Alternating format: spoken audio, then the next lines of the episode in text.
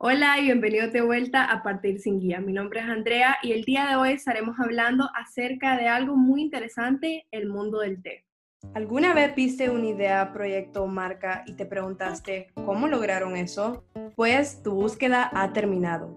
Te presentamos Partir sin Guía, una plataforma donde tendrás todas esas herramientas en un solo lugar. Mi nombre es Andrea Jordán y en este podcast estaré entrevistando a aquellos creativos que te rodean o que tal vez no conoces y que lograron partir sin guía.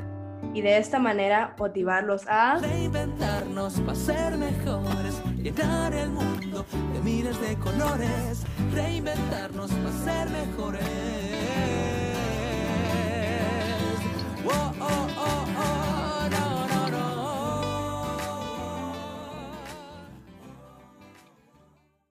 El día de hoy tenemos como invitada a Stephanie Bográn, una emprendedora sanpedrana de 33 años y madre de dos hijos varones, Mateo y Rodrigo. Se graduó de la carrera de Mercadotecnia y posteriormente trabajó por 12 años para empresas privadas en el rubro de mercadeo y publicidad. Grandes escuelas como Grupo OPSA, Corporación Lady Lee y en IMC de Costa Rica con presencia en toda la región de Centroamérica y Colombia. Siempre tuvo una pasión por las ventas y el té, las cuales la llevó a emprender en su propio negocio de té llamado Blender Teas en el 2015. Lo primero que hizo fue especializarse y se certificó en el Club de Té en Argentina, al igual que en Sommelier de Té en el 2016. Aprendió a hacer kombucha con una colega de té que vive en Brasil y dado a eso, Blender se convirtió en la primera marca hondureña en producir este producto y ponerlo en venta. En el 2017 sacó su segunda certificación como Tea Blender, que es una persona experta en hacer mezclas basadas en fórmulas y composiciones químicas con los tés, flores, frutas y esencias. Actualmente reside en San Pedro Sula y trabaja desde casa. Entonces le quiero dar una muy cálida bienvenida a Stephanie Bográn. Hola Andrea, muchas gracias. Me siento honrada de que me han invitado a Partir sin Guía. Me parece una iniciativa muy buena para los emprendimientos que hoy en día están saliendo de personas jóvenes como nosotros y les agradezco muchísimo ser parte de este proyecto. No, muchísimas gracias a vos, Stephanie, por compartir con nosotros este espacio el día de hoy. De verdad que tu emprendimiento nos llamó mucho la atención desde el momento que lo sacaste en el 2015. Entonces, así como mencioné que desarrollaste esa pasión por el mundo del té, ¿Cuándo te diste cuenta que tenías esta pasión y cómo fue para vos emprender en esta industria en un país donde no existía la cultura del té? La verdad es que en mi casa, desde pequeña, vos sabés que las abuelitas, las mamás siempre dándonos infusiones. Mi papá era un ingeniero químico y a él le encantaba todo el tema de la industria alimenticia. Él hacía su propio yogur, siempre me acuerdo que tenía sus infusiones de jengibre y yo le preguntaba qué, era eso y él me decía, no te lo vayas a tomar porque es muy picante. Entonces sí crecí como en un ambiente donde no se tomaba café, sino que más bien éramos más de infusiones en mi casa. Y de chiquito, que vos sabes que a uno está en el pepe le meten la infusión de manzanilla, entonces es algo con lo que uno va creciendo, pero no a todo el mundo le gusta, entonces sí tenemos que entender de que estos son gustos también muy diferentes en cada persona y a pesar de que somos un país cafetalero y que somos reconocidos a nivel mundial por eso, también hay un mercado que estaba abandonado y que ese era un mercado de té en el cual yo entré para poder ayudar a la gente a obtener productos de calidad en estas variedades. Sí, definitivamente este país es muy reconocido por sus plantaciones cafeteleras todo aquí es café, ¿verdad? Café hondureño hasta lo venden en Estados Unidos de tan famoso que es y pues eso es un reconocimiento muy bonito. Pero a la misma vez, como dijiste, la industria del té estaba como un poco abandonada. Hay muchas personas que piensan té y dicen, ah, no, eso es de gente más adulta, de viejitos, o de que no, de que mi abuela, pero en verdad no, o sea, sí, esa es una industria que incluso hasta ahora la han ido revolucionando con todo lo del matcha, kombucha, como mencioné, todo eso son cosas nuevas que son parte del mundo del té, pero incluso ahora están llamando la atención de los jóvenes. Entonces, a mí me gustaría que nos contaras un poco acerca del proceso de cómo fue cuando fuiste empezando tu negocio. Digamos, qué cosas para vos te facilitaron el proceso y cómo hiciste para prepararte antes de emprender en este negocio.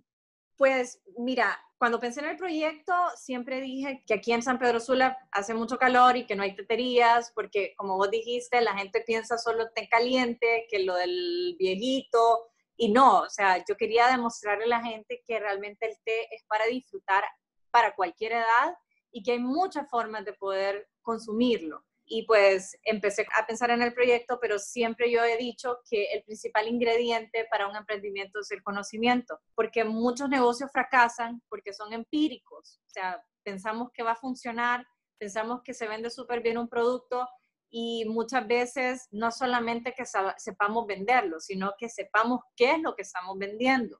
Entonces, eh, es bien importante que nosotros vayamos aprendiendo un poquito qué es lo que vamos a hacer cómo lo vamos a hacer. Y la base de todo eso es el conocimiento. Independientemente, Andrea, si vos el día de mañana no llegás a realizar el proyecto, pero ese conocimiento nadie te lo va a quitar. Nunca se va a ir de tu mente. Eso es algo que te enriquece como persona. Por eso yo cada vez que hago mis talleres y doy mis clases de T, les digo que el conocimiento es poder. Y empecé a investigar en dónde podía certificarme. Habían algunas certificaciones en Estados Unidos, y me llamó la atención una en Argentina que era la única en mi lengua materna que es español y pues me fui apoyando a la parte latina, decidí involucrarme con esta empresa y aprender un poquito de cuál era la certificación que ellos daban. Eso fue en el 2015, de ahí yo me fui a Estados Unidos a la boda de mi hermana y anduve conociendo un poquito las zonas que vendían té y traje la idea de crear mi propia marca. Eso fue en el 2015, tipo agosto. Empecé a trabajar con una persona hondureña en el logo, ¿verdad? Porque tenemos mucho talento. Empecé a trabajar en el logo, la imagen de la marca. Solo acordarme de cuánto tiempo me tardó crear el nombre, fueron tres meses donde yo en la noche, e, es un tip, si ustedes tienen ideas, en las noches cuando uno está relajado se vienen la mayoría de ideas Así que siempre tengan una, una libreta a la par de su mesita de noche para que puedan apuntar, porque al día siguiente uno se le olvida. Y yo apuntaba y, borraba, y yo decía este nombre no, hasta que llegué a Blender, que yo quería un nombre que se pudiera pronunciar en cualquier idioma y que se pronunciara de la misma manera. Hay gente que le dice Blendor, hay gente que le dice Blendor, Blendor, entonces es como una palabra fácil de pronunciar en cualquier idioma. Entonces así fue como fue naciendo la idea de lo que es hoy en día mi empresa aquí en Honduras. Me gusta y me gusta especialmente lo que dijiste de que el conocimiento es poder. Al final del día uno nunca sabe qué cosas le van a ayudar a lo largo y es por eso que uno siempre se tiene que estar, como dijiste, enriqueciendo en conocimiento, seguir creciendo y decir, ok, voy a aprender lo más que pueda, sea que me va a ayudar o no, uno nunca sabe. Entonces, de esto, me imagino que al principio, como dijiste, cuando estabas planeando todo, que te tomó un poco de tiempo a la hora de planificar, no sé si en algún momento consideraste asociarte con alguien, es decir, como que consiguieras un socio, porque me imagino que este tipo de emprendimiento, cuando lo estabas lanzando, captó mucho la atención de las personas. Entonces, esto mismo pudo haber captado la atención de, de algún inversionista o algún socio. Entonces, ¿cómo analizaste al principio si te convenía o no tener un socio en tu emprendimiento? Pues básicamente fue al revés. Nadie quería invertir en mi empresa porque pensaban que no iba a funcionar un negocio de TEN Honduras. La primera persona pues fue alguien muy cercana a mí y me dijo, no, yo no puedo invertir tu negocio, era un familiar, porque yo no sé, si, eso no se vende aquí. Y así fui teniendo muchos comentarios negativos al momento que yo comentaba sobre mi proyecto con alguien y yo dije, bueno, yo le voy a demostrar a la gente que realmente lo que se quiere se puede. Y mm, empecé con un regalo que me dieron en Navidad, que eran 600 dólares, y empecé con ese regalito, compré mi primera carga de té. Y lo que me facilitó, para serte honesta, Andrea, fue que tuve muchas personas cercanas a mí con mucho conocimiento en la parte legal, cómo registrar mi marca para que nadie pudiera hacer uso de ella en un futuro. Son procesos que se necesita dinero y que se necesita el apoyo también de personas conocidas para ir también sabiendo los procesos a los que nos enfrentamos hoy en día como emprendedores. La parte legal y el tema de facturación, también lo aprendí de la mano de personas, porque yo no soy experta en finanzas, contratas a personas para eso o subcontratas dentro de tu empresa, que hoy en día hay muchas personas que pueden colaborar. a un precio justo que uno puede pagar. Y mm, yo siento que al momento de analizar si quieres un socio o no, es algo muy importante porque después de que mi empresa empezó a tener éxito, pues ahí sí mucha gente quiso venir a mí para querer invertir. Y aquí es donde tenés que pensar, si la persona con la que te vas a asociar tiene tu misma pasión en tu proyecto o si sos vos el del know-how y la otra persona es el que va a ser el inversionista, porque entre socio y inversionista hay una diferencia. El socio va de la mano con vos. El inversionista solo pone el dinero y vos tenés que devolverle con interés a esa parte o esa persona compra acciones en tu empresa que son de por vida. El socio es una persona que trabaja a la par tuya y que va de la mano con la empresa, pero también, either way, yo creo que tenemos que tener en cuenta de que si vas a tener a alguien a la par, que sea una persona que tenga la misma visión. Si no tiene la misma visión y la misma pasión por el proyecto, eso se va a perder a mitad del camino. Entonces, ¿qué es más importante, el know-how o el dinero? Siempre he dicho yo que para mí es más importante el know-how porque el dinero se consigue de alguna manera. O lo ahorras o ves de qué otra forma lo conseguís, pero es importante que si una persona va a estar a la par tuya, ese compañero o ese socio tiene que tener la misma visión. Si no, eso va dirigido al fracaso. Para mí, te lo digo por experiencia, cuando quisieron venir muchas personas a apoyarme o a quererse asociar conmigo, a mitad del camino se perdió porque yo le metía duro al, al proyecto y de repente la otra persona no estaba comprometida y ya es incómodo después, si es un amigo tuyo, cómo decirle ya no te quiero en el proyecto. Entonces sí, e, e, es un tema bien delicado, pero creo que como emprendedores tenemos que hacer un análisis quién conviene y quién no conviene. Sí, porque no necesariamente las personas que, son más cercanas a ti, como tus familiares o tus amigos, no siempre es lo ideal meterse en negocios con ellos porque nunca se sabe qué va a pasar. O sea, uno los conoce como amigos o familiares, pero no como personas de negocio. Y como dijiste, o sea, si al final del día uno está dando más que, que la otra persona, o sea, se crea como ese sentido de resentimiento, tal vez ya no quiero seguir trabajando, pero ya no sé cómo decirle. Entonces, definitivamente, como decís, hay que analizar muy detalladamente con quién te vas a meter a hacer negocio, porque al final no quieres perjudicar lo que es tu propio proyecto. Entonces, bueno, ya hablando acerca un poquito más de lo que es el mundo del té y cómo lo posicionaste en Honduras, me imagino que tuviste algún tipo de estrategia al principio para posicionar tu negocio y captar la atención de tus clientes. Porque como mencioné al principio que tenés un vasto conocimiento en lo que es publicidad y marketing, entonces si nos querés contar de esas estrategias que utilizaste al principio a la hora de posicionar tu negocio. Yo comencé en, el, en diciembre del 2015, fui invitada por la tienda Danilos a um, un cóctel que tenían de Navidad y me dijeron, Stephanie, queremos que traigas tus tés y tus teteras y todas esas cositas bonitas que vos tenés. Yo ni siquiera había empezado con el negocio todavía, estaba en preproyecto y llevé todo al cóctel y yo dije, bueno, pero van a tener vinos y van a tener otras cositas que la gente obviamente le gusta más. Y al final del evento, cuando estaba hablando con la persona que fue el encargado de servir toda la comida, yo le pregunté, ¿cómo le fue con el té? Y me dijo él, Stephanie, servimos ocho teteras y ni siquiera abrimos las botellas de vino. Para mí eso fue como algo que jamás había pensado yo que iba a suceder, porque yo dije, ¿cómo la gente va a preferir el té sobre el vino? Y ahí es donde me di cuenta yo de que sí había un mercado desatendido y que muchas veces pensamos que no hay un target en específico para un producto o porque puede ser algo de la vieja escuela, porque los test los, miran como de, los señores mayores. Y la verdad es que eso me motivó un montón para arrancar. Y comencé a, hacer muestras, samples, empecé a hacer muestritas de todos mis test favoritos y los empecé a dejar a, a, los cafés, averigüé los nombres de los dueños de los cafés y los metía en un sobre y los sellaba el sobre con mi marca y con mi tarjeta de presentación y adentro iban todas las muestras de los test que yo tenía y empecé a irlos a dejar a todos los cafés. Y me acuerdo que uno de los primeros cafés que me comenzó a comprar fue, ya no existe, pero fue Historias con Café aquí en San Pedro. Y una vez ellos me empezaron a comprar y los demás cafés se dieron cuenta de Blender, ya todo el mundo quería también tener sus tejas en sus cafés y restaurantes y así fuimos creciendo. Al principio solo empecé como con tés y la gente me pedía tisanas. Y yo les decía, no, pero yo soy experta en tés, no en tisanas.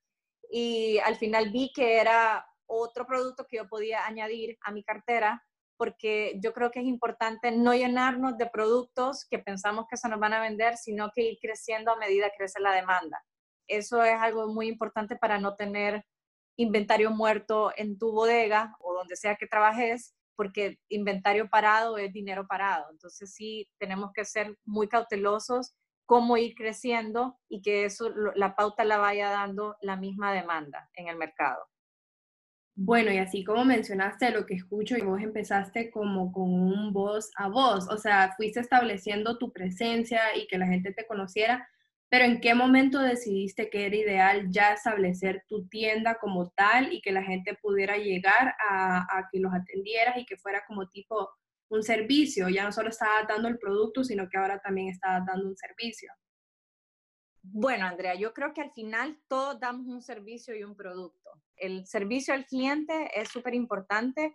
Yo comencé a darme a conocer en un farmers market en enero del 2016 y mm, ahí pues pude ver la reacción de la gente cara a cara cuando probaban el producto. Me acuerdo que una señora eh, yo soy como, obviamente como trabajé tanto en mercadeo publicidad, para mí la imagen es súper importante y mi stand lo monté de una manera que una clienta me dijo que se sentía como en Europa.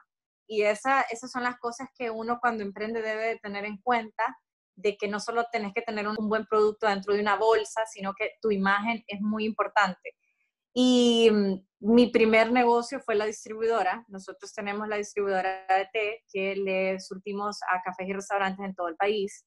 Y en el 2017 yo ya quería comenzar con la tienda porque se me hacía muy difícil que la gente quería oler los tés, probarlos. Probé vendiendo en otros lugares y no se vendía igual que como nosotros lo vendíamos directamente en las ferias.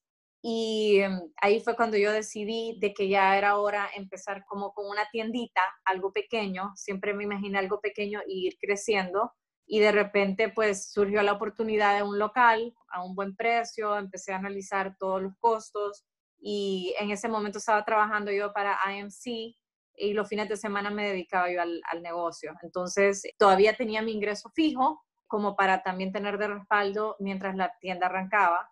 Pero cosas surgieron ahí en, el medio del año y al final renuncié a mi trabajo, monté la tienda y nada fue fácil, no fue fácil es muy fácil venir y conseguir los financiamientos con los bancos, si tenés un buen récord crediticio, pero hay muchos bancos que cierran las puertas a emprendimientos y esa yo creo que es la parte con la que yo me topé más dura, que fue la parte de los financiamientos. Y fue donde yo cometí muchos errores porque comencé a financiarme con mis tarjetas de crédito para ciertas compras que yo hacía y pensando de que ya pronto habría y que ya el dinero iba a, iba a entrar y muchas veces las ventas no son lo que uno esperaba. Entonces, no podemos venir y gastar cosas antes si no tenés la, la, base financiera o la base económica para poder hacer realizar ese tipo de inversiones o compras.